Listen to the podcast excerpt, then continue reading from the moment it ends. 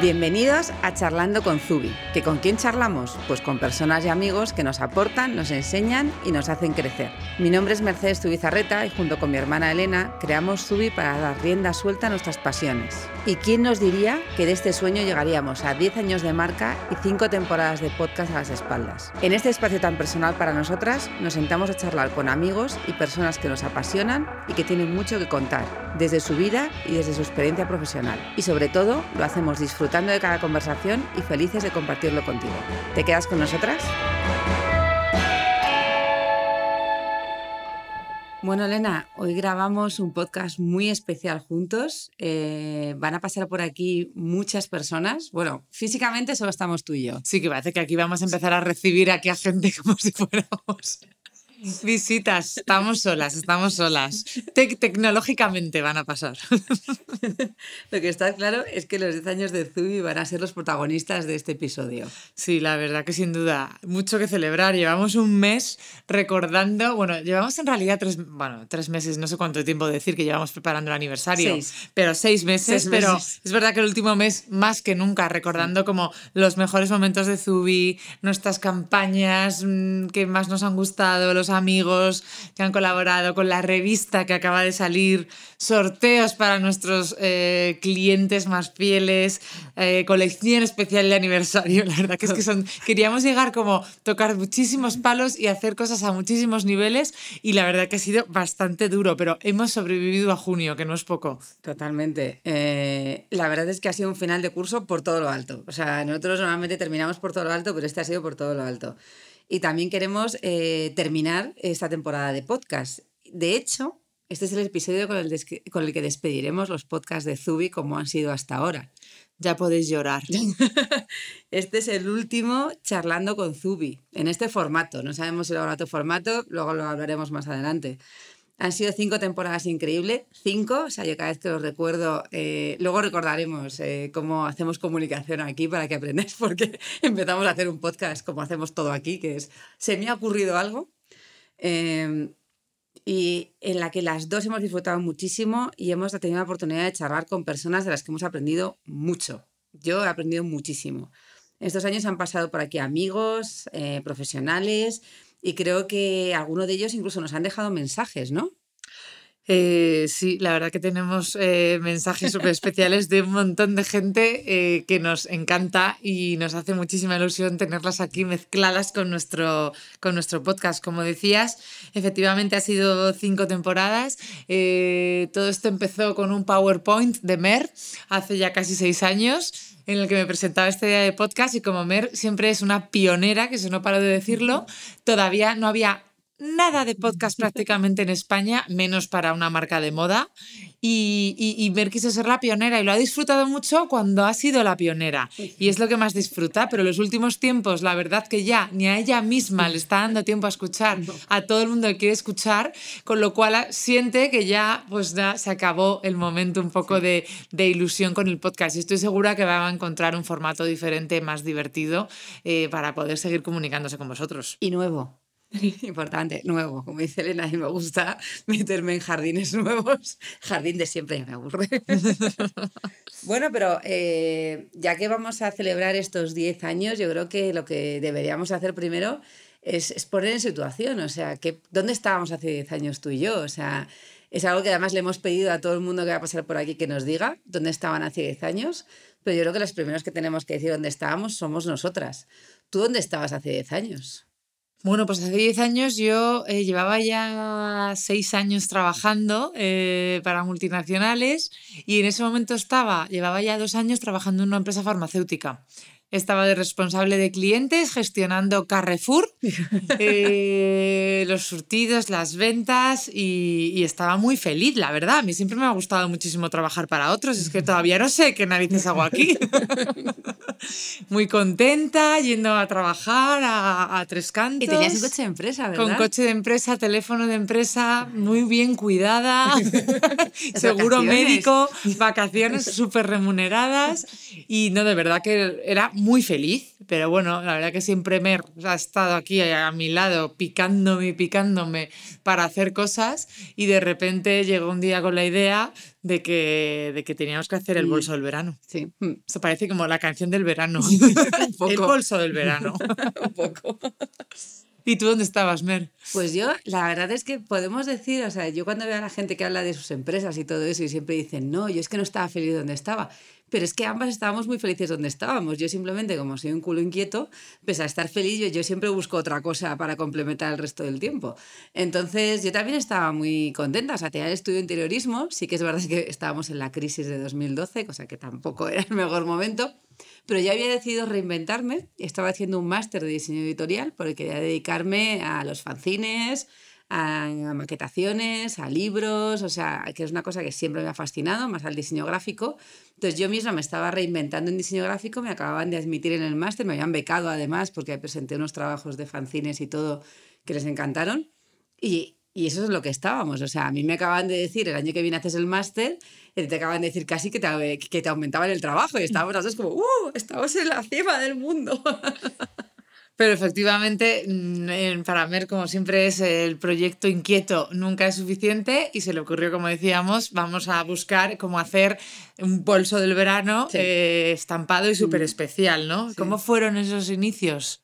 Pues los inicios fueron muy divertidos, pero porque todo lo nuevo a mí me pica muchísimo. Yo creo que a ti, aunque digas que no, también te pica. Entonces, a mí también me gusta el cambio. Es verdad que soy un poco, mm, me quejo un poco del cambio a veces, pero en realidad lo busco. Eh, entonces me pego al cambio. Entonces eh, todo pues esto me divierte. me pega siempre. Sí, siempre la llevo detrás. Se aleja pero vuelve. Es como la trato fatal, pero ya vuelve siempre. En plan, dame más, dame más. Cámbialo todo, cambia la colección entera de un día para otro. Venga, hazlo. Efectivamente. Y bueno, ¿y tú en 10 años dónde crees que estaremos? Porque con estos antecedentes. A ver, yo creo que seguro que. O sea, yo sí que creo que seguiremos con Zubi. Eh, no sé en qué evolucionará Zubi, porque siempre hemos dicho que estamos abiertas a de todo. Entonces, creo que seguirá siendo Zubi, creo que Zubi seguirá presente en mi vida, pero puede que haya evolucionado o cambiado a, un modelo diferente. Las cosas ahora van tan rápido que también lo comentaremos ahora, que, al final mm, no sé eh, en qué mutará todo, el el producto que vendemos, el cómo lo vendemos, el cuándo y el por qué, ¿no? Yo creo que todo eso serán cosas que, van a cambiar, mm. pero sí que, sí, que veo, sí que veo Zubi y veo que Zubi tiene todavía muchísimo recorrido, me veo en más lugares del mundo, me veo con más tiendas y en más tiendas, me veo con un equipo más grande, con una oficina preciosa y... El sueño de Elena, que tenga una ventana una ventana para ver las tejas de Madrid, que es una de las cosas que Mer sabe que me encantan, que tuvimos en nuestra primera oficina y que ahora echo de menos. Los que habéis estado aquí en nuestra oficina sabéis a qué me refiero. El, el, el glamour de la moda se ve muy, mucho en Zubi. Es que Zubi trabaja en un sótano, sin ventanas. La tienda está en la planta calle y eh, la oficina está debajo. En vez de estar encima, que era lo que podría ser, sería perfecto, estamos abajo. Es verdad que quienes habéis estado aquí sabéis que es súper acogedor y todo el mundo que entra nos felicita por lo bonito que está, pero necesitamos salir de, de la bodega. Absolutamente. Pues yo en 10 años, la verdad es que me pasa un poco como a ti. O sea, eh, está cambiando todo tan rápido. A mí me, ha servido de muchos al final para hacer la, revista de Tirando del Hilo y para celebrar el décimo aniversario. He tenido que revisar todo lo que hemos hecho durante 10 años. Entonces, me he metido en las carpetas de fotos, me he metido en las carpetas de contenido, he revisado blog, he revisado muchísimas cosas. Y la verdad es que a mí me ha dado una especie de eh, sensación de que ha habido cosas que hemos hecho que no teníamos que haber hecho y cosas que no hemos hecho que se nos han quedado al tintero. O sea, tengo esa sensación de, uy, o sea, aquí, aquí hay una mina de oro. O sea, tengo una mina de oro en el pasado, pero también tengo una mina de oro de conocimiento de, oye, que esto lo hicimos pensando que iba a ser la bomba y no lo era. Entonces me enfrento a los próximos días con un poco de, pues no sé, espero ser más sabia, haber aprendido, francamente. Creo que Zubi seguirá, como tú dices, no tengo muy claro qué estaremos haciendo, pero yo creo que Zubi seguirá. Eh, creo que tiene un recorrido tan largo que como hacemos lo que nos da la gana, pues de repente nos convertimos en celebrities de, de TikTok. Nunca se sabe, nunca se sabe. Aprendo a maquillarme y me paso el día maquillándome o cosas así. Eh, nos damos por el rap. O sea, cualquier cosa puede ocurrir aquí y ser Zubi también, porque al final Zubi somos nosotras. Pero sí es verdad que, que este viaje al pasado me ha servido, yo creo que nos va a servir a ambas, y lo empezaréis a ver desde la próxima colección, para recapacitar sobre qué somos. Y la verdad es que por eso también hemos estado tantos meses y por eso Elena lo sabe. Yo me pasaba días enteros de que nadie me hable, que estoy pensando, que no sé qué, porque realmente ha sido un poco catarsis. No sé si para ti también ha sido un poco catarsis volver a revisar todo pues sí, porque, a ver, ya hace, ya el año pasado empezamos a dibujar en nuestras pizarras del, de aquí, que, que, era el décimo aniversario, el relanzamiento, que hablábamos un poco de la marca, todos los pilares que queríamos tocar. Y es verdad que hemos hecho como una especie de revisión de todas las áreas y tal que, y hemos cumplido con casi todos los checks que teníamos ahí, con todos, pero claro, como esto es inagotable, de esos checks han surgido otros, otros tantos checks de cosas que queremos mejorar y queremos seguir puliendo. Con lo cual, pues como dice Mer, es que esto es un, no parar, un seguir y seguir y seguir evolucionando. Y estos ejercicios de, de, histórico y de revisión y de tal te dan de nuevo más gasolina, como dice, mm. para, para poder seguir adelante. Mer está bailando, dame más gasolina.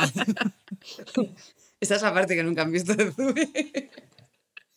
Bueno, pues estos mismos pensamientos, aparte de esos nosotros, eh, los han tenido un montón de, amigas, que al final son todas chicas que nos acompañan en la distancia y que nos han enviado mensajes. Así que la primera es, eh, hola Alicia, ¿qué nos cuentas? Mi nombre es Alicia Iglesias, soy organizadora profesional, estoy detrás de Orden y Limpieza en Casa y Orden y Limpieza en Casa Shop y me dedico a ayudar a la gente a que viva más tranquila y más feliz en su espacio más sagrado, la casa. Pues hace 10 años vivía en Vigo. Tenía mi pequeña tienda taller y nos acabábamos de comprar nuestra primera casa. Pues dónde estaré dentro de 10 años no tengo ni idea. La vida te sorprende, cambia mucho. Yo soy una persona además que cambia mucho. Lo único que espero es que estemos todos rebosantes de salud y os deseo mm, lo mejor en estos próximos 10 años, chicas. Bueno, Alicia, muchísimas gracias. La verdad que nos encanta escucharte. Tienes una voz increíble, locutora profesional. ¿eh? Esto, es nivel, esto es nivel. Eh, la verdad que, bueno, disfrutamos muchísimo con el podcast, con el curso y con todo lo que hemos hecho contigo. La verdad que aprendemos. aprendemos a diario. Véndote, es una pasada. Sí. Espero de verdad que sigamos con salud para afrontar todos los cambios que nos vienen, porque si una cosa mm, tiene este sector, y yo creo que ya todos, pero bueno, este más, es esa gestión del cambio que tenemos que hacer, porque todo cambia súper rápido. Súper rápido. Una de las cosas que queríamos hablar, que queremos tocar en este podcast un poco todos los bloques que a nosotros nos parecen importantes a nivel Zubi. Entonces, el primero que teníamos aquí un poco como marcado es hablar de producción.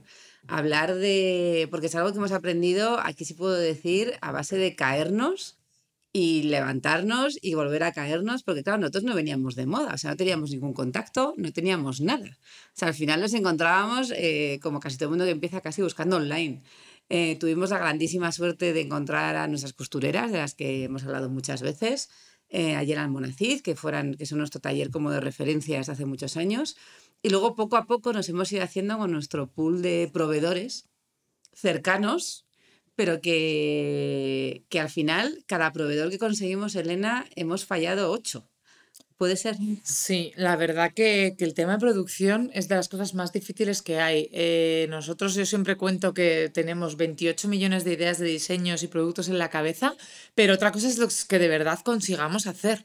O sea, y hasta ahora además hemos estado súper centradas eh, en los proveedores españoles y en la cercanía y demás quién sabe lo que nos deparará un poco el destino, pero al final Zubi tiene que seguir creciendo, tiene que seguir rellenando este universo que tenemos en la cabeza, mm. esas, esos cubrir nuestras necesidades, que siempre lo hablamos de no encuentro la camiseta perfecta, el pantalón perfecto, la gabardina perfecta y tengo que crearla, el jersey perfecto. Entonces tenemos que seguir evolucionando, pero es muy difícil encontrar esos proveedores. Eh, nos une con ellos una relación cercana, no lo siguiente, de familia, sobre todo con algunos de ellos, como comentaba Mer. Y, y, la, verdad, que... es emocionante ver cómo crecen. Hmm. A nosotros nos parece importante porque aparte de ser familia, para nosotros también, ya, ya sabéis que para nosotros es muy importante que sean empresas y que, y que también trabajen para su futuro, trabajen para la siguiente generación. Al final nosotros eh, trabajamos también para eso, o sea, nos gusta que ser como gente que genere más trabajo y que las empresas crezcan y que entre gente nueva, que encuentre sus vocaciones, o sea, sí que es verdad que como dice Elena, pues hay cosas que no conseguimos hasta ahora hacer aquí.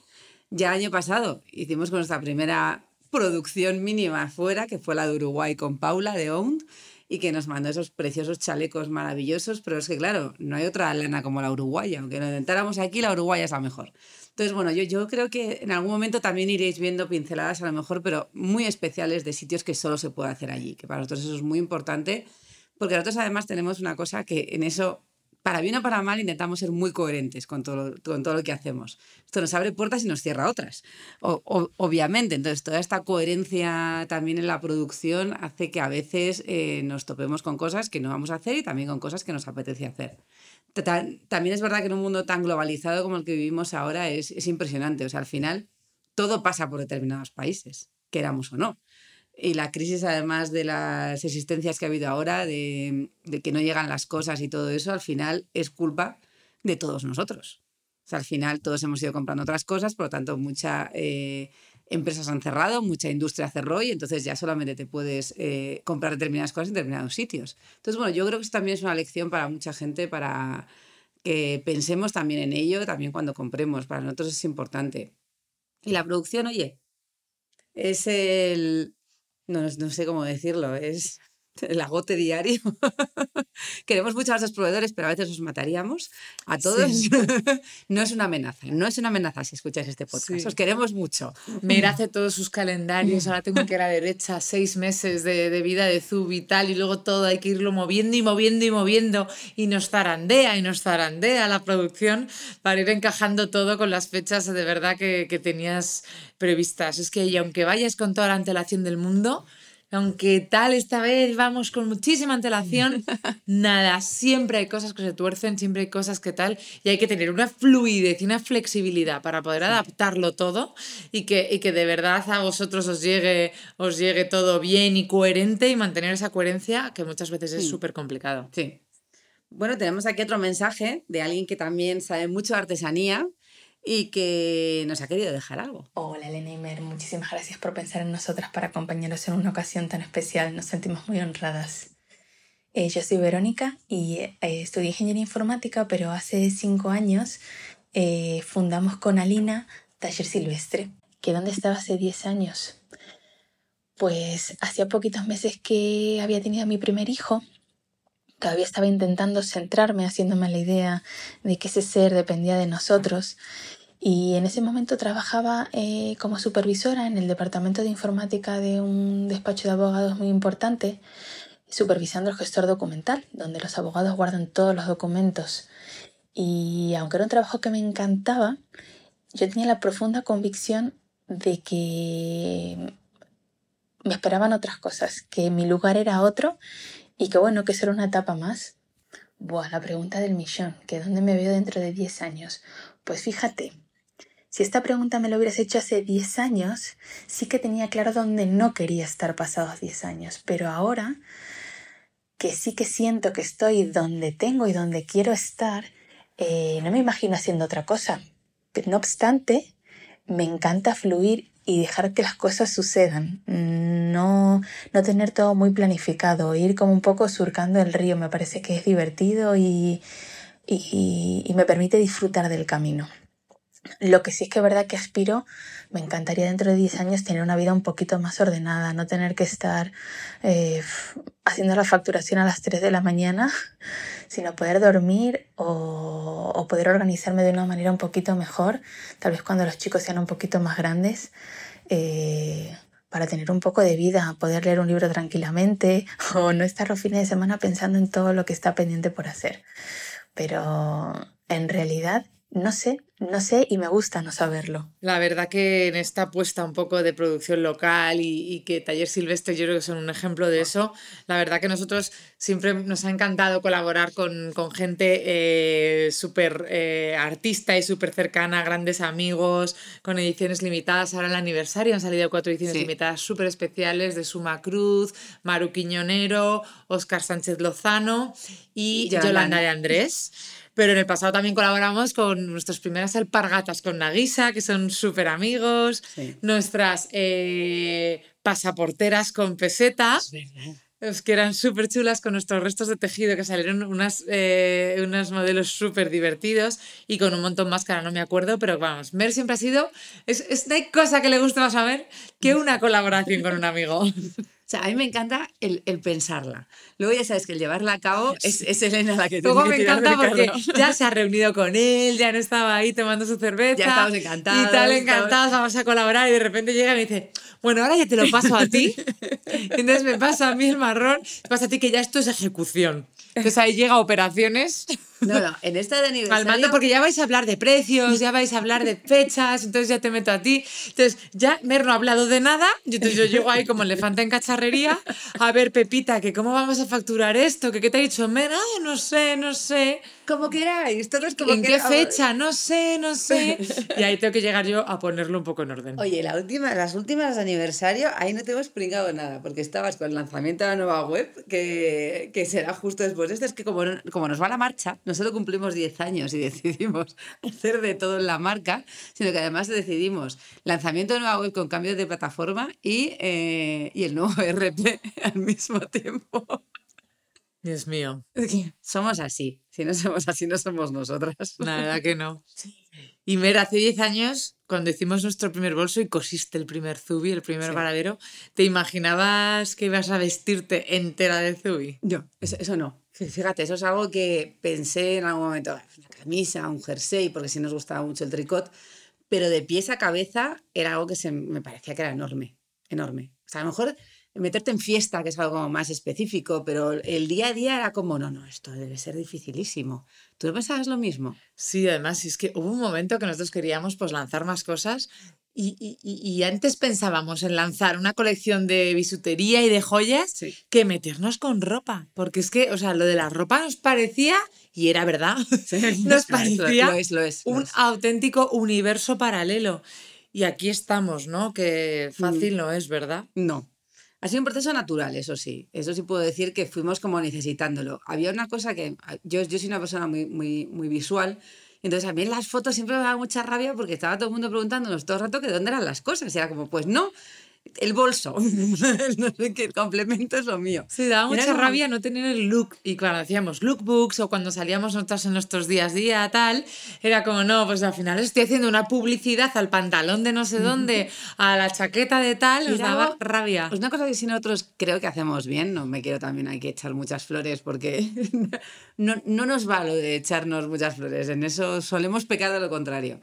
Creo que elegimos bien creo que somos personas y que, bueno, eso nos lo decís constantemente cuando os enseñamos cosas o tenemos buen gusto, creo.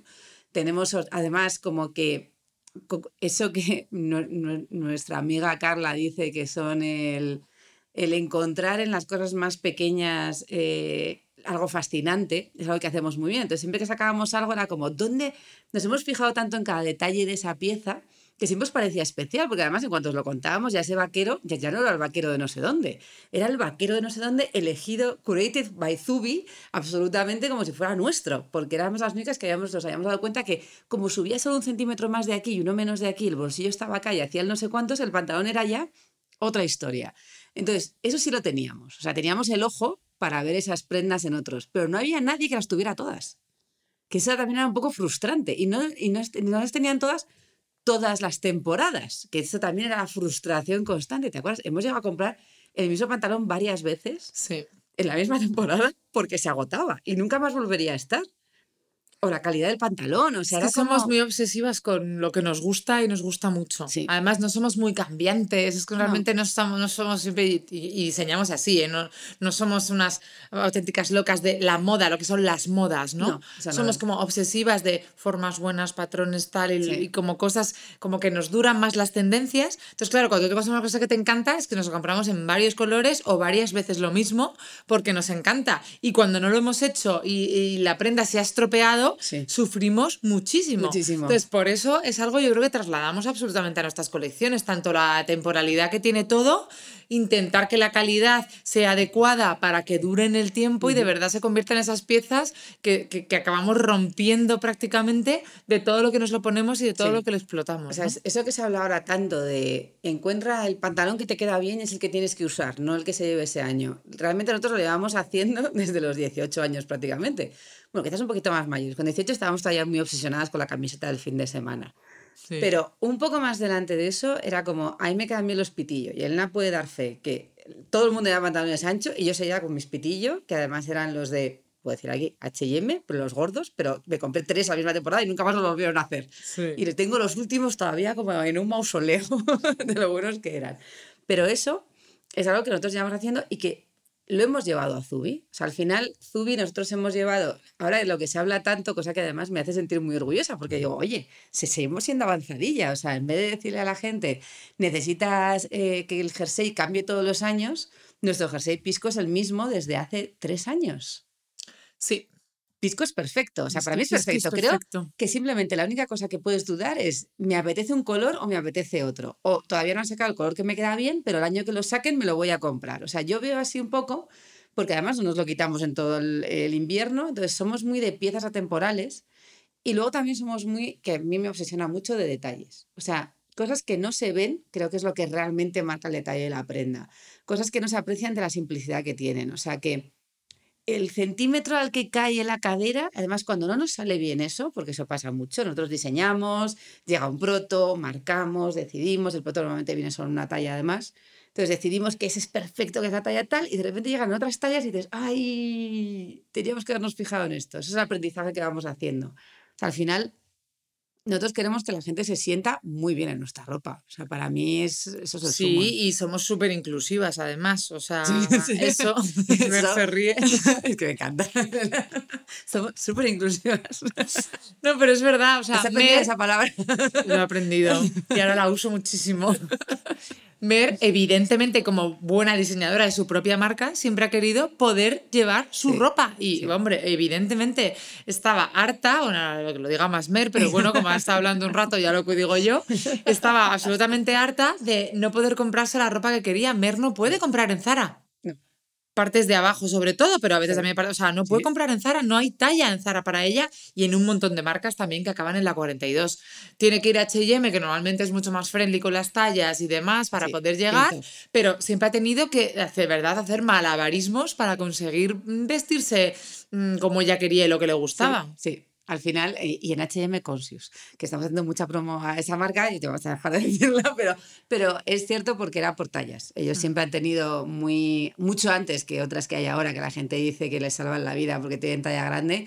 Yo puedo decir que esta marca sueca ha tenido talla grande los últimos 10 años tranquilamente y muy bien hecha además.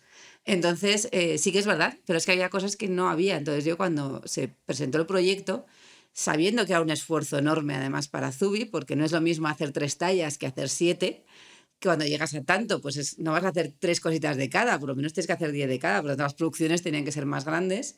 Pero desde el principio pedí, dije, hombre, yo creo que si hacemos ropa, yo tengo que llevarla. Y Elena dijo, hombre, por supuesto, al final esa imagen de la marca es la que vendes aquí. soy, soy yo, ¿no?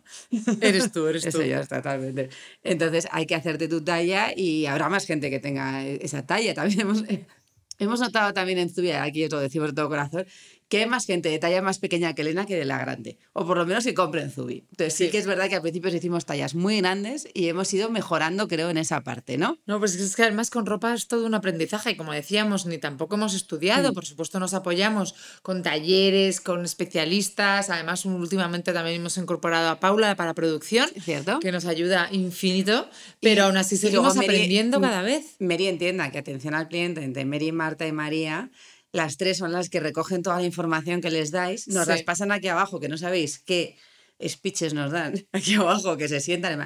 Las clientas. Vaya dicen, rapapolvos. que esta camisa le pasa no sé cuántos. Y, O sea, Paula, Elena y a mí como, vale, perfecto. Que la talla es muy grande, vale, una talla menos la próxima producción. O sea, vamos aquí apuntando todo porque que sepáis que todo lo que decís y pedís acaba aquí abajo y hacemos todo lo posible por cumplirlo. Pero sí que es verdad que, eh, como dice Elena, hemos ido aprendiendo. Entonces hemos metido la pata tantas veces, hemos hecho tantas cosas mal, lanas que no eran las que tenían que haber sido, sobre todo en formas, de repente llega algo y decir, "Uf, esto tiene nada que ver con lo que quería, pero hay que defenderlo.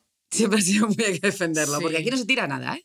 O sea, en Zubi no se tira ni las ramitas que hemos quitado del escaparate ayer, las tengo guardadas para otro montaje. O sea, aquí no se tira nada. Somos La sostenibles. verdad que somos lo máximo sostenible que podemos, pero efectivamente, si viene algo tal, se reajusta, hemos reajustado, retallado para que pudiera llegar realmente a la talla que tal y conseguimos al final sacarlo adelante porque en eso no nos gana nadie. la Y luego verdad. también hemos tenido la suerte de conseguir hacer iconos. O sea, es una cosa que pensábamos que... Yo recuerdo la primera vez que hablamos incluso con la agencia de comunicación tal de, de la ropa, nos decían que nuestro gran hándicap es que un zubi es un bolso. Entonces, que la propia marca hubiera dado nombre a una pieza significaba que cada vez que la gente oía zubi se iba a eso. Entonces, iba a ser complicado luchar contra toda esa eh, aprendido durante años que tenían. Y sí es cierto que ahora cuando la gente entra y la mitad de la gente entra con la palabra Ani, con la palabra pisco, con la palabra milita en la boca, yo lloro un poco aquí abajo porque les oímos. Nos oímos cuando tenemos la puerta abierta, los oímos. Y es como, sí, un Ani. Nos encanta. y los momentos Ani de no he tenido un pantalón que me quede mejor son reales. Y aquí, o sea, gente que viene a por uno se lleva dos. Porque es como, no, no, ya es que claro que no. El claro y el oscuro ya no me lo voy a quitar en todo el año. Es como, porque lo vais a seguir haciendo, en plan, claro, el negro ya es lo que os decíamos antes, es atemporal. Va a estar la pasada, la actual y la siguiente. Por lo tanto, te compras un pantalón y no vas a tener que cambiarlo en año y medio, dos años. No sé, me parece la maravilla auténtica. Yo doy fe que Pisco y Ani ha sido mi compañero de viaje los últimos seis meses y que vamos, o sea, no hay nada mejor que eso. Bueno, aquí tenemos un audio ahora que nos han dejado eh, muy especial, así que nada, os dejamos con él. Hola, buenos días. Me llamo Celeste, me dedico a la confección y hace 10 años yo era presentadora de Thermomix. Conocí a Zubi y llevo con ellas 9 años. Y dentro de 10 años, pues yo creo que Zubi seguirá y yo seguiré con ellas hasta que me jubile. ¿Vale? Hasta luego. Bueno, qué ilusión tener aquí también a Celeste, nuestra super costurera. Gracias a ella sacamos adelante los inicios de Zubi con los bolsos, pero ahora también estamos haciendo ropa con ellas y, y muchas más cosas que queremos hacer, la verdad. Y rosquillos. Y rosquillos, que nos mandan con cajas de rosquillos, que son unos dulces buenísimos, que hacen también porque de verdad que valen para todo. Aquí Celeste y sus compañeras es que hacen todo, todas las cosas del día, o sea, les da tiempo a todo. A los hijos, a la costura, a los rosquillos, al marido, a las padres, a las madres, a los médicos. Es una pasada, son un auténtico ejemplo. Pero es que tenemos a alguien más desde Cuenca, ¿no? Tenemos también a nuestra querida Esther. Sí. Hola, soy Esther, responsable del almacén Zubi en Almonacid del Marquesado, Cuenca. Hace 10 años estaba compaginando estudios y trabajo. En esa época estudiaba un máster de Fiscalidad Internacional en la universidad y trabajaba en una organización sin ánimo de lucro especializada en desarrollo rural sostenible gestionando proyectos. Dentro de 10 años no sé dónde puedo estar, pero lo que sí tengo claro es dónde me gustaría estar. Me encantaría que para ese entonces Zubi experimentara un gran crecimiento y en el equipo del almacén fuéramos el doble de personas que estamos ahora. Por supuesto que mi interés profesional es poder seguir aquí, por lo que dentro de 10 años me encantaría seguir al frente del almacén Zubi dando lo mejor de mí. Bueno, Esther es que además fue la primera persona que se animó a trabajar en Zubi. O sea, es que además eso es, eh, lo recuerdo con cariño que le hice yo la entrevista porque tú no podías ir. Sí. Y dije, pues me ha quedado muy bien esta chica. Y ocho años después, Sí, ocho años después, oh, una niña preciosa, eh, ahí sigue. Además, li- liderando desde allí, cosa que es una gozada, eh, desde su pueblo, Almonacid del Marquesado. Y estamos súper orgullosos del equipazo que tenemos allí con Ofelia y luego todas las chicas de CEA. O sea, la verdad es que es una pasada. Sí, la verdad que aquí, o sea, vosotros desde fuera veis un montón de cosas, pero como dice Mer, mm, lo importante está debajo. Esto es como una especie de iceberg que va flotando, que veis en plan solo la punta, pero cuántas cosas hay debajo. Y, y hablo mm, tanto de muchas cosas de producción, de talleres y de tal, pero y todas esas cosas de comunicación y de preparación que sabéis que para, para Zubi siempre han sido súper importantes, eh, todos los pilares que hemos trabajado desde el principio y que, y que lidera Mer y que tienen un trabajo detrás ¿eh? Eh, impresionante. Sí, o sea, yo sé que muchas veces a mí me escribís en plan, ¿cómo os da tiempo? Es organización, es tal, pero yo creo que más allá de la organización, y eso lo puede decir No, Mer Elena, ha dado hasta cursos. ¿eh? pero va más allá, porque yo he dado cursos y hay gente que me sigue diciendo, ni siquiera con el curso, no, no, hay una parte que también es eh, un amor a comunicar. O sea, cuando te encanta, no se le hace pesado. Entonces, a mí me encanta y yo creo que ese es el truco. O sea, al final cuando estás flipado con lo que estás haciendo y te apetece y de repente, ay, me queman las manos, voy a contar esto. Claro, no se te hace pesado, no se te hace nada es como a mí hacer un Excel. A mí Mer me, me reta con un Excel de tal y yo es que me lanzo, es que me encanta. Pues a Mer le retas con cuenta esto o con véntate cómo contar estas cinco cosas y es que Mer se mete ahí hasta vamos. Entonces sí, pues es que al final pues no cuesta. Y, y el no cuesta acaba haciendo que cueste al final. Han sido muchos años, ha sido 10 años que he liderado yo la comunicación, sigo liderándola, pero sola.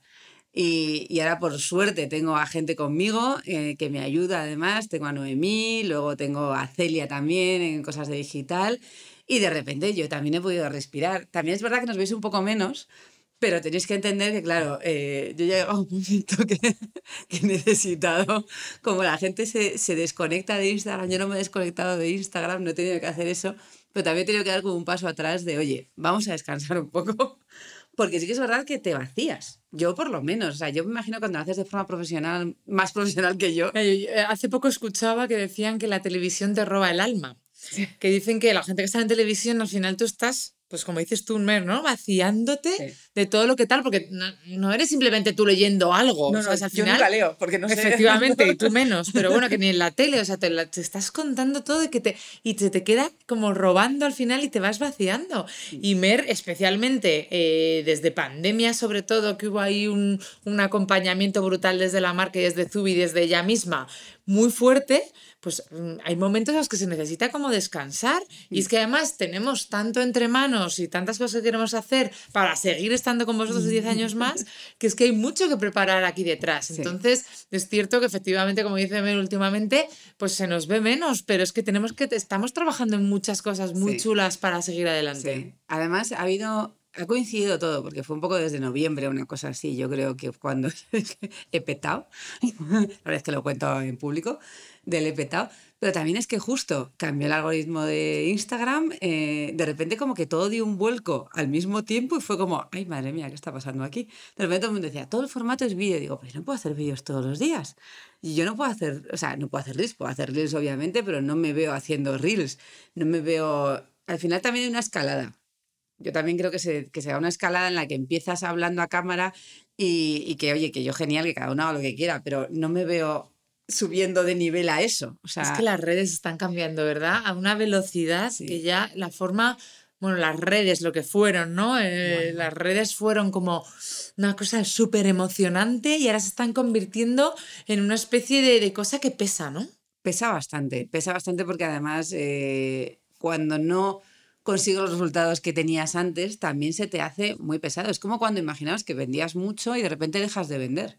Y tú sigues haciendo lo mismo, incluso haciendo más, pero no se ve ningún resultado. Entonces es muy frustrante. Entonces las redes ahora mismo son muy frustrantes y no sé si dejarán de ser frustrantes. Frustrantes, o sea, no, no tengo claro hacia dónde vamos. También eso me da mucha el qué hago. ¿Vuelvo a lo mismo que hacía antes o me voy pensando otra cosa para hacer más allá? También el podcast, o lo que os decíamos, o sea, toda la parte de comunicación de Zubi, de imagen, también muy importante, que es un poco todas las áreas que llevo yo, eh, van a dar un cambio que nos apetece mucho y que estamos muy contentas de haber tomado la decisión, porque al final terminar una cosa y empezar otra también es, es liberador, porque necesitas y no siempre haces lo mismo. Entonces, eh, vais a ver cambios en ello, pero es eso, tanto las redes, la newsletter, cómo plantearla para el año que viene, Yo ya sabéis que me gusta en agosto eh, darme como el mes libre para subir lo que me dé la gana a Instagram y, y, y, también para trabajar. Yo normalmente trabajo por las mañanas, que me divierte mucho eso de me levanto, me cojo hoja en blanco, me compro unos libros estos sesudos de marketing y cosas de esas, o de gente el año pasado fue el de Patagonia, que no hacía más que y, y, el de Lemary Bennett. ¿Te acuerdas que te mandaba sí. capturas todos los días? Mira lo que mira lo que hacen estos, mira lo que hacen no sé qué. Y de repente fue como, hay que hacer otras cosas. Yo creo que ese fue el principio del cambio, el verano pasado.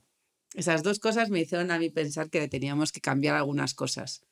Y, es y que han cambiado, estamos. han cambiado mucho la forma de hablar entre nosotros, ¿sabes? De hablar con nuestros amigos, pues también de, de hablar con nuestros clientes, de hablar con las y la marcas. velocidad a la que hablamos. Mm. O sea, la velocidad a la que se mueve la comunicación ahora mismo, eh, todo eso de si no enganchas los primeros dos segundos de un vídeo, ya nadie lo va a ver. Es una tensión que se masca.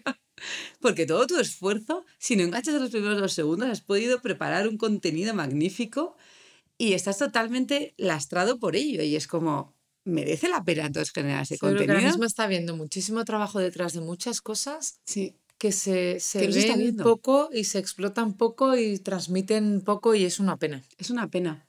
No es que aboguemos por ser más slow, que ahora es lo que se lleva todo el mundo. No, hay que ir al slow. No, o sea, yo creo que cada uno tiene su ritmo, pero sí es cierto que a mí por lo menos, y sé que a Elena más todavía que a mí, porque Elena en eso siempre se escucha más a sí misma y es más consciente de lo que necesita, Elena sí que dice que necesita saborear más las cosas Sí. y que vayan un poco más lentas. Pero ¿cómo hacer que vayan un poco más lentas? Ahí está el kit de la cuestión, que se supone que es las cosas que me deja Elena como tareas. Oye, eh, decía la comunicación del año que viene en, en cuatro frases. Entonces, esa es mi tarea.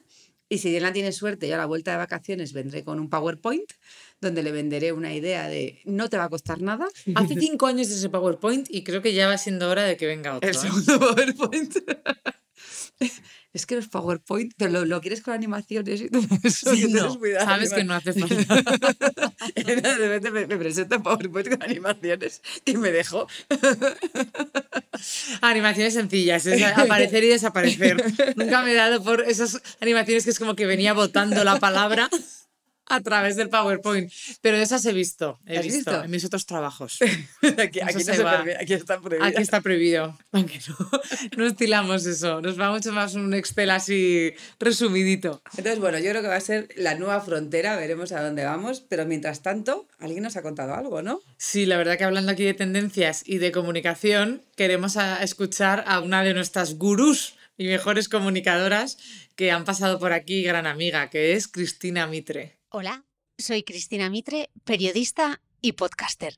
¿Dónde estabas hace 10 años? Pues os confieso que he tenido que coger el móvil, irme a la galería de fotos para recordar dónde estaba en 2012.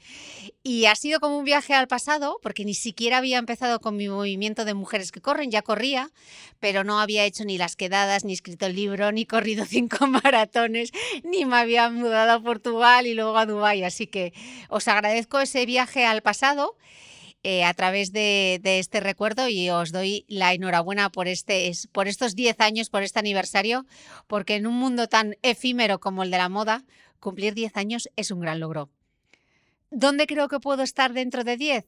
Pues literalmente donde el corazón me lleve, porque yo no esperaba estar en Dubái, eh, tampoco esperaba irme a Portugal y mucho menos hacerme freelance. Yo era muy feliz en la redacción de él, pero bueno, a veces la vida te lleva por otros derroteros y, y no lo sé, yo solamente espero del futuro tener salud y dentro de 10 años, como seguiréis en el mundo de la moda, pues me volveréis a preguntar. Un beso. Bueno, mil gracias, Chris. O sea, el podcast arrancó con ella. Y el podcast termina con ella. Es muy fuerte. ¡Qué emoción!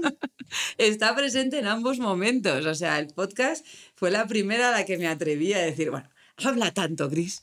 Y también, que yo sé que Joder, si la traigo, gusto. seguro que triunfo. Y triunfamos, claramente. O sea, es- ese podcast, ta- también que lo sepáis, o sea, que aquí siempre hay curvas, ¿eh? Curvas de aprendizaje. Entonces, lo que ese primer podcast lo escuchó muy poca gente. que la Joder. gente piensa que triunfamos desde el minuto uno. Pues recuperadlo, porque de verdad que, que de verdad hay unos primeros de primera temporada que son súper especiales. O sea, yo los recuerdo con. Yo últimamente, pasión. cuando escucho podcast, y, y le voy a, y voy a hacer lo mismo con Chris, en vez de escuchar los últimos de alguien, me voy a los primeros. porque sí que es verdad que tiene una frescura Ya. y un naif. O sea, ayer me hablabas de uno que habías estado escuchando, el Estirando el Chicle, que yo se lo recomendé, y a, a Elena, porque me hace mucha gracia. Y yo empecé escuchando por los primeros. No he llegado a la temporada actual ni de lejos, Ya. vamos, o sea, pero eh, me hace mucha gracia porque ves esa, ese de, pongo el micro y digo lo que sea porque todavía no soy consciente de dónde va esto. y Chris también, sus primeros podcasts eh, son magníficos, los de Belén Canalejo, cuando eran sus primeros podcasts. Bueno, es que muchísima gente que ha pasado por aquí, ¿tú te acuerdas que apagamos la grabadora y se quedaban?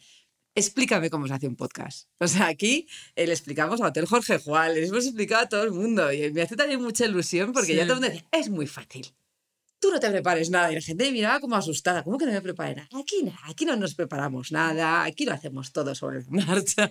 Se quedaban todos asustados y, por supuesto, al primer podcast que hicieron cada uno nos superaron con creces. Sí, la verdad que luego los profesionales de, de esto mm, evidentemente nos adelantaban por la derecha. Pero claro, nosotros es que aquí estábamos siempre trabajando como negras, pegadas al ordenador, al email y al tal, y de repente, Elena, a la mesa, que toca podcast. Y aquí corriendo a la mesa, venga, dame las preguntas que se las acababa de preparar Mer, me las pasaba casi en directo y yo ahí en plan intentando meterme en el tal, en el mood de tal. Pero la verdad que era una locura. Sí. Bueno, y hablando de Cris, que la tenemos ahí, va hacia el otro lado del charco, pero sí, del charco del Mediterráneo. Eh, al final, eh, nosotros también hemos cruzado unos cuantos charcos, pero hace un tiempo que nos volvimos a nuestra charca, Sí. al Secarral de Madrid. pero estamos preparando otros saltos de charco. Sí, la verdad que, que tenemos muchísimas ganas. Ver, los últimos años, sobre todo después de la pandemia y con el lanzamiento de ropa y demás, tuvimos que recentrarnos. La verdad que nos vino bien y no podemos, vamos, más que agradecer la pandemia sí. porque, porque nos fue muy bien y, conseguimos seguir creciendo y, y superar todos nuestros récords, pero tuvimos que centrarnos, tuvimos que dejar otras cosas, dejamos lo- otras tiendas, dejamos eh, Mm. ventas en el extranjero y nos tuvimos que centrar en nuestros clientes. Pero la verdad que ya lo estamos retomando y estamos muy contentas. Estamos deseando volver a cruzar todos los charcos de a este y oeste, de oriente y occidente y estamos deseando eh, llegar más lejos porque ya el cuerpo nos lo pide. O sea, estamos en nuestra tienda de Madrid, nuestra tienda online, evidentemente que manda a todo el mundo, pero estamos deseando volver a tener eh, y estar en otras tiendas que nos encantan y que nos dan mm, muchísima, nos hace muchísima ilusión estar y, y, por supuesto también con nuestras propias casas Zubi en otros lugares y también lo estamos preparando. Es, Es, que vienen es muchas el proyecto cosas. Elena. El proyecto Elena es las nuevas casas Zubi, que se pasa el día, aquí le puedo decir, meando locales en todas partes. locales de todos lados y avisos de todos lados, pero tenemos muchas ganas porque ya el cuerpo nos lo pide. O sea, queremos ir más allá. Mm. Y bueno, ahora también tenemos otro mensaje muy internacional del otro lado. O sea, hemos cruzado el Mediterráneo, ahora cruzamos eh, casi un continente y un, Sí, y un continente océano. y medio. Y, nos deja también un mensaje. Hola, ¿qué tal estáis? Soy Belén Canalejo, conocida en las redes como Balamoda me considero una emprendedora digital. Hace 10 años acababa de dar a luz a mi tercer hijo y estaba disfrutando un momento bastante bueno a la vez que cansado, que consistía en hacer realidad un sueño que tenía de ser madre y a la vez poder ser autónoma y mi propia jefa desde casa. Y justo en esos momentos, pues estaba empezando ya a tirar bastante fuerte con el blog y disfrutando mucho pues, de la maternidad y a la par de poder sacar adelante mi carrera profesional. Sobre dónde estaré dentro de 10 años, la verdad que no tengo remota idea y prefiero ni pensarlo, prefiero enfocarme en el presente y confiar en que la vida me ha dado hasta la fecha cosas maravillosas y que no va a dejar de hacerlo, con lo cual digamos que me imagino en una situación feliz como estoy ahora, con cosas nuevas, diferentes, con retos y disfrutando muchísimo de mis hijos que ya estarán en una edad más madura. Aprovecho además la ocasión para felicitar al equipo de Zubi. Chicas, sois geniales, un ejemplo de constancia, de reinvención, de trabajo, de creatividad, de compañerismo. Espero poder celebrar con vosotras otros 10 años próximamente y hablar del vigésimo aniversario de Zubi. Estoy segura de que lo vais a conseguir. Buah, qué ilusión, Belén, hija. Tú sí que eres nuestro ejemplo. Anda que no hemos pasado tardes, charlas, podcasts, comidas contigo, hablando de- del mundo, hablando de, de las empresas, hablando de la vida.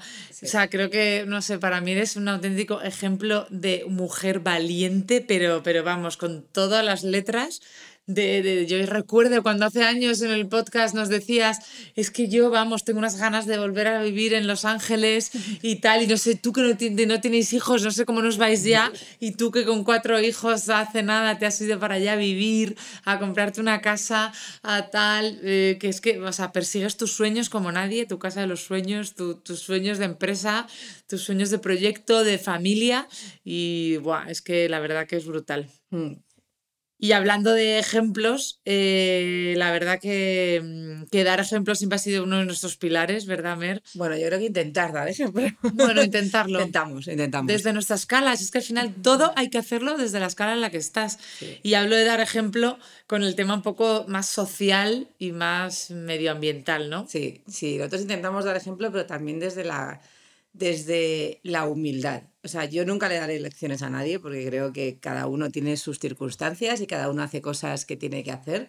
Sí que es verdad que para nosotros es importante, es, uno de los pilares de Zubi, esa conciencia social y, y ecológica. Pues además, eh, desde el podcast siempre hemos dado además eh, difusión a proyectos que nos parecían interesantes, que eran de ONGs, eh, que creemos que se tienen que conocer además para crecer. Y luego también intentar poco a poco eh, ecológicamente ser más sostenibles. Al final es muy complicado, o sea, la moda no es sostenible, por mucho que la... no hay nada sostenible en el planeta. Yo creo que ya está casi todo inventado, casi todo creado y casi todo hecho. O sea, con los muebles que existen en el planeta podríamos vivir tres generaciones enteras o cinco y no haría falta hacer nada más. Pero sí que es cierto que el ser humano tiene una parte estética, una parte que va más allá de todo eso y que también el crear y el evolucionar cosas y todo es algo que nos, que nos gusta y nos lo pide y, es lo que nos diferencia quizás de otros animales que les daría igual en que están sentados. Entonces nosotros eh, po- por ese lado siempre hemos intentado compensar. Eh, creo que el compensar también es importante y el, pues eso, oye, yo vendo ropa, pero entonces voy a hacer que todo el proceso sea lo menos eh, dañino que pueda conseguir. Para nosotros, ya sabéis, os lo decimos siempre, que el, el fabricar cerca, el usar proveedores locales de todo, lo más cercano posible, apoyar artesanos, para nosotros es nuestra forma como de devolver ese, es- eso, ese daño que podemos hacer por un lado lo devolvemos por otro. O sea, esa compensación de CO2 la tenemos que hacer por algún lado. Y, y- y también en, muchos casos lo que decíamos con diseños, a que una prenda yo consiga que para ti no pase de moda, hace que, que mi comunicación haga que ese pantalón negro Ani sea el único que quieras usar en tu armario los próximos 10 años, es que yo también lo puse hace tiempo en Instagram. Creo que la responsabilidad es compartida de todos. No se puede poner toda responsabilidad en la persona que compra ni toda responsabilidad en la persona que vende. Hay una conversación ahí. Por- porque yo vendiendo querré que me compres más y te enseñaré eh, lo nuevo que he lanzado, lo nuevo que he lanzado, lo nuevo que he lanzado para que me compres más. Y tú, por otro lado, estarás impactado por todo eso y dirás, es que si no lo llevo, no, no seré una persona a la moda y no, y no me querrá la gente. Me imagino que ese es al final lo que nos- nuestro cerebro dice. En plan, me mirarán mal, no, me, no valdré, o alguna cosa así. Nuestra valía muchas veces es- está en ello. Entonces, nosotros por ese lado decimos, no, no, yo te voy a hacer las campañas más bonitas y prácticamente siempre te voy a sacar que el 50% va, va a ser lo mismo. Porque es así, o sea, constantemente os sacamos el mismo jersey, constantemente os sacamos el mismo pantalón, constantemente os sacamos tal, y lo aderezamos con otras cosas. De forma que nosotros consideramos que os podemos hacer actual algo y que tú entonces veas esa foto y digas, lo tengo en mi armario, no necesito comprármelo, pero mm, otra cosita sí. Pero a lo mejor no nos compráis tanto, pero sí nosotros consideramos que estamos devolviendo también con eso. Entonces, para nosotros es importante esa, el hacer atemporales prendas y, y no vender siempre a la misma persona. Oye, queremos crecer y que la gente que nos compre sea cada vez más gente. Siempre pienso eso, que vender a más gente, no más cosas a menos gente. Exacto, eso nos obsesiona un montón. Con los tubis nos pasaba, en plan, cuando ya alguien tenía muchos, ya no compres más, no hace falta, ya tienes suficientes. Y por eso también quisimos diversificar un poco, ¿no? Sí. Y poder ofrecerle a nuestras clientas más cosas diferentes, ¿no? Pero al final eso, pues lo que os decimos, también tiene una parte como de sostenibilidad, el que vosotros veáis esa prenda de muchas formas distintas y que el mismo Zubi que llevamos vendiendo 10 años, tú te lo sigas comprando. O sea, lo siga comprando a alguien y el que te hace ilusión regalar. Y entonces nos, nos hace muy felices, en plan, no necesito lanzar otro, porque ya lo tienes y todos los veranos yo te vuelvo a enseñar que el Zubi de varadero y tú, eh, yo imagino que vas a tu armario y dices, ay, mi varadero ha vuelto, ¿no? Claro, cuando bajas la, la caja de verano. Y ahí está. Hay una parte también un poco, hablábamos un poco más de sostenibilidad y tal, pero también en esa parte social, la verdad que desde Zubi también querría recalcar que todos los años hemos tratado de poner nuestro granito de arena un poco más solidario. Y cada año nos hemos apuntado a las causas un poco que considerábamos pues desde más afines o nos apetecían más, al final Zubi es súper personal, o donde más creíamos que lo necesitábamos, ¿no? Desde la pandemia, la guerra de Ucrania, los comedores, eh, terremotos y desastres naturales donde hemos ayudado, Cruz Roja, ¿no?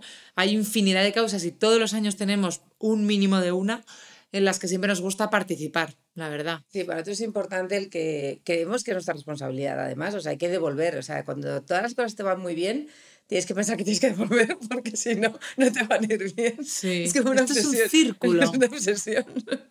Entonces, a mí las cosas tengo que dar, tengo que dar, seguro. O sea, necesito ayudar a otros. Al final, eh, nos vayan bien o mal las cosas, hay que. sí, seguimos siendo unos privilegiados. Por lo menos nosotros vivimos en España, vivimos en el primer mundo y vivimos en un país que tiene muchísimas posibilidades. Tenemos, o sea, tenemos familias, tenemos amigos, tenemos un techo, tenemos comida. Cu- Cuando ocurrió lo de Ucrania a mí me impactó muchísimo y sé que a ti también, Elena, Sí. porque era la primera vez que nos pasaba algo en un sitio que reconocíamos. Yo sé que suena muy raro porque dices, pues si pasa en México, ya, pero México, incluso infraestructura es distinta. O sea, ves fotos y ves, es, es diferente, es diferente, los edificios son diferentes, todo es diferente, pero no, no sé por qué Ucrania, a mí por lo menos, vi que era cinco ciudades de distancia. O sea, era como, es que está ahí Sí. está muy cerca y al final es algo que puede ocurrir eh, en algún momento y yo tendría que dejar mi vida de un día para otro, cerrar mi casa e irme. Y eso es algo que a nosotros, que también colaboramos con CEAR, con la Asociación de Refugiados, eh, y, y con World Central Kitchen, que es lo que hablaba Elena, también hemos eh, eh, co- colaborado el año pasado con CEAR, con World Central Kitchen y con los comedores de, ¿cómo se llaman? Ay, Banco el- de el- el alimentos. Banco de Alimentos. Han sido las tres ONGs con las que hemos eh, este último año, año y medio, y justo antes de eso con Cruz Roja. Y, y es que es algo que como van directos además a lo que se tiene que ayudar, a- es súper, súper inmediato. Nos, nosotros creemos en, ayudarles y que todos los años cuenten con nosotros para poder recaudar y poder ayudar. Y siempre ya sabéis que en algún momento, ya sea Black Friday o lo que sea, pues en vez de hacer un descuento, mira, todo lo que te iba a hacer de descuento se va al otro lado. Y todos colaboramos y nosotros duplicamos lo que se saque. O sea, muchas veces Zubi ha hecho eso y la verdad es que Elena luego ve las cuentas y se queja un poco, claro, obviamente, porque no, no estaba en cuentas. Porque esto me lo saco de la manga como Sí, siempre. sí, ya no, su- no suele estar en el forecast. Suele ser de repente. Claro, estas cosas surgen de repente, estas necesidades. ¿Quién iba a saber nada de, de- de las situaciones en las que nos hemos encontrado, desastres naturales y, y demás? Y yo aquí llego y le digo, Elena, hay que ayudar. Y entonces Elena dice, por supuesto. Y cinco minutos después, ¿me has vuelto a timar? Nada, cuando pasa luego tal y llega lo de que hay que, cómo hay que meterlo y contabilizarlo y tal, y ahí digo, madre mía, de verdad, ¿eh? Qué buenas somos. Bueno, creo que tenemos otro audio, ¿no? Sí, la verdad que ahora hay un audio de, de una empresa familiar que también apuesta bastante por la cercanía, el producto local. Adelante, Yolanda. Soy Yolanda Arevalo, directora de producción de las tiendas de pastelerías Mallorca. Pues hace 10 años estaba volviendo a Madrid de pasar una época trabajando y estudiando fuera. ¿Y dónde me veo dentro de 10? Pues espero que disfrutando de mis hijos, de mi familia y de mi trabajo y además viajando por el mundo con Zubi. Enhorabuena, chicas. Ah, qué ilusión me hace tener este audio, la verdad. Sabes, los que me conocéis, Yolanda es familia y familia de una empresa familiar de la que no me canso de aprender. Van a cumplir dentro de nada 100 años y que por supuesto tenerles tan cerca me sirve como para que me den un ejemplo continuo del día a día y lo tengo bastante, bastante cercano. Eh, Así además, que- este era un audio sorpresa para Elena. ya, me hace muchísima ilusión y además que sea Yolanda la que, la que también nos, lo, nos salude y nos felicite. Jo. Eh, bueno, ha sido una maravilla todas las personas que han pasado por aquí. Eh, ha habido unas que no consiguieron llegar a tiempo, pero sé que querían mandarlo. Entonces, bueno, desde aquí os decimos que sentimos que lo habéis mandado también. Esperamos escucharlo en nuestros WhatsApp. De nada, lo que preparado. Mándanoslo por WhatsApp si quieres. Quien quiera felicitarnos, que nos hable.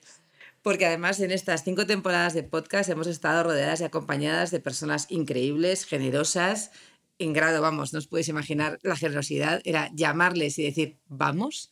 O sea, no se planteaban nada, es más, luego llegaban aquí aterrados, y si nunca he hecho esto, explícamelo. Pero venían con un talento increíble, personas que nos han aportado y nos han enseñado, con quien hemos compartido, reído, charlado y hasta llorado. Porque yo recuerdo llorar en algún podcast. Recuerdo a Sole, por ejemplo, cuando nos contaba su historia. Entonces es mi gurú de vida. Sí. quiero ser como ella. Entonces, nada, Elena y yo grabamos hoy este episodio número 14 de la quinta temporada, quinta y última. Como os decíamos al principio, el podcast comenzó con la idea de compartir de esos momentos que a veces subíamos a Instagram y veíais que estábamos con una amiga, esas comidas que de repente nosotros salíamos diciendo, wow, o sea, esta comida me ha dado la, vida esta semana. Y el decir, estas personas la gente las tiene que oír, porque es gente que simplemente con su cabeza, con su humanidad, es gente que nos han enseñado algo en este rato y tienen que oírles. Entonces empezaron siendo muy amigos cercanos, luego hemos buscado gente que nos encantaba, pero todos han venido aquí eso, a compartir. Han venido grandes estrellas también, es que no nos lo creemos. Se me pone la carne de gallina. Es que ahora cuando la gente tiene que buscar gente para podcast y digo, pues yo he tenido casi a 100. ¿Cuántos hemos tenido? Casi 100. No sé, creo que estamos por 80 y muchos. O sea, es que es muy fuerte. Es una pasada. Es muy fuerte. Es que de verdad, esto así parecía crónicas marcianas ya esto. Se ha faltado alguien de crónicas marcianas. Esto es como el, el 227 episodio de Gaviotica. que eso no lo he visto, todo el mundo ha visto. Yo tampoco lo he visto. Pero sé que tienen 300 episodios, algo Tenemos así. 80 y pico esos, nada muchos, Muchos, Tenemos más que Gaviotica. Pero bueno, hoy necesitamos, como os contábamos, la necesidad, esto es un cierre de 10 años. Nosotros siempre nos encanta cerrar para abrir. Entonces cerramos esta puerta y seguimos a la siguiente, que nos apetece un montón. Ya os he dicho, Elena, que nos encanta el cambio, así que ahí vamos. Eh, ¿Qué va a ser? Pues no lo sé. A mí el formato audio me encanta, es un formato que me acompaña muchísimo. Elena sé que poco a poco la he ido metiendo en este mundo.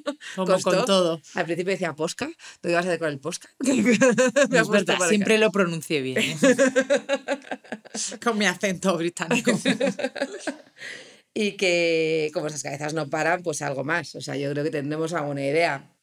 Eh, no sé, ¿quieres decir algo más? Sí, nada, yo quiero también despedirme, que la verdad que aunque me he quejado mucho, como comentaba antes, cuando Mer de repente... Pero mucho. Pero mucho. De hecho, Mer yo creo que quería tirar la toalla solo por no tenerme a mí. Es verdad que algunos también los ha hecho sola, porque ya era como, mira, voy yo, no te preocupes, algunos ha hecho en verano llevándose la grabadora al Náutico de San Vicente, que ha habido podcast, nos hemos llevado la grabadora a Los Ángeles y grabando en una iglesia barra eventos barra tal, con, con, gente increíble.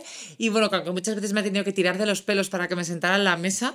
Y siempre era como, Dios mío, yo, yo estoy cansada y de repente y tal. Y hay medio semanas que grabábamos, la temporada que hacíamos una a la semana, ha habido semanas que grabábamos tres, tres podcasts. Y yo decía, Meris, de verdad es que no me da la vida para esto. Y había que sacar tiempo y te ponía la hoja delante cinco minutos antes para, para, para salir. Y esto lo hacemos nosotras y tal, y yo nunca veía el sentido, pero siempre que terminaba un podcast, siempre salía recargada de energía y, flipando totalmente inspirada de la persona que tenía al otro lado lo que habíamos hablado Mer y yo y siempre la verdad que, luego me alegraba muchísimo de hacerlos. Así que bueno a pesar de que, de que siempre me he quejado mucho cuando Mer dijo que se acababa me ha dado pena y, y bueno a ver en qué nos reinventamos y nada, un beso enorme para todas las personas que los escucháis, pero enorme, que los aguantáis, lo pesadas que somos. Eh, en todas las plataformas se quedan estas cinco temporadas de podcast para que podáis recordar y poneros de nuevo algunos os apetece.